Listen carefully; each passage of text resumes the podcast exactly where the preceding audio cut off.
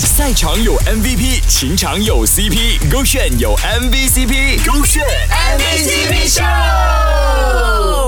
优选 MVCp 秀，Hello，你好，我是 Kristen 温阳。这位女生无意间认识了一个大她七岁的理工男啊。那你知道呢？在求月老的过程当中呢，确认了他就是这位女生要找的人。在感情路上，我一直都是倒追别人的主动型女生，可能是很早就清楚自己想要的类型，并且别人来追我，我总是主动追求属于自己的幸福。年初的时候刚结束一段很长的感情，家里也遇到了一些事情，我的身心也很煎熬。那时候恐慌到每天都在玩线上。占卜一点也不理性。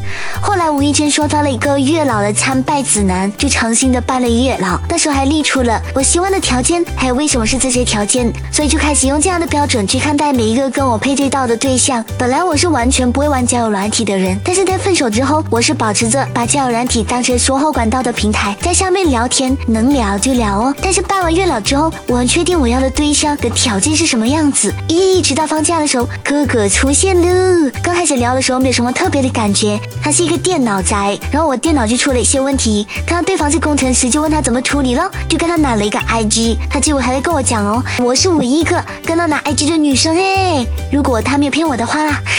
套路千千万不显老，只要管用，用到我孙子那一代都行。主要他肯给你套路才可以吧，对不对？今天有教科书式女追男宝典，听到就是学到喽。后来就开始闲聊，闲聊，闲聊。然后有一次我看了 Disney 的电影，在 IG 上面分享，他就 reply 我的 story。后来我们就开始慢慢每天稳聊了。在进入暧昧关系之前，我们还聊了很多价值观的问题。开始感觉这个狗狗跟别人不一样，它很细腻，而且很为他人着想。想好像可以试一试，然后在年尾的时候，我们就约出来一起看烟花。这个烟花放的期间哦，一直都期待着哥哥会不会在途中牵我的手，因为那个氛围很暧昧，人有很多，就没有紧紧贴在一起。但是我的笨蛋狗，它实在太乖了，所以什么事情都没有做。后来他跟我讲，是因为他没有把握。后来烟花结束了，他就跟我讲，不觉得这次烟花好像少了一点什么这样子咩？是不是音乐哦？结果我就跟他讲，是少了这个吧，马上牵起他的手，他当下就傻了。后来我们就在一起啦。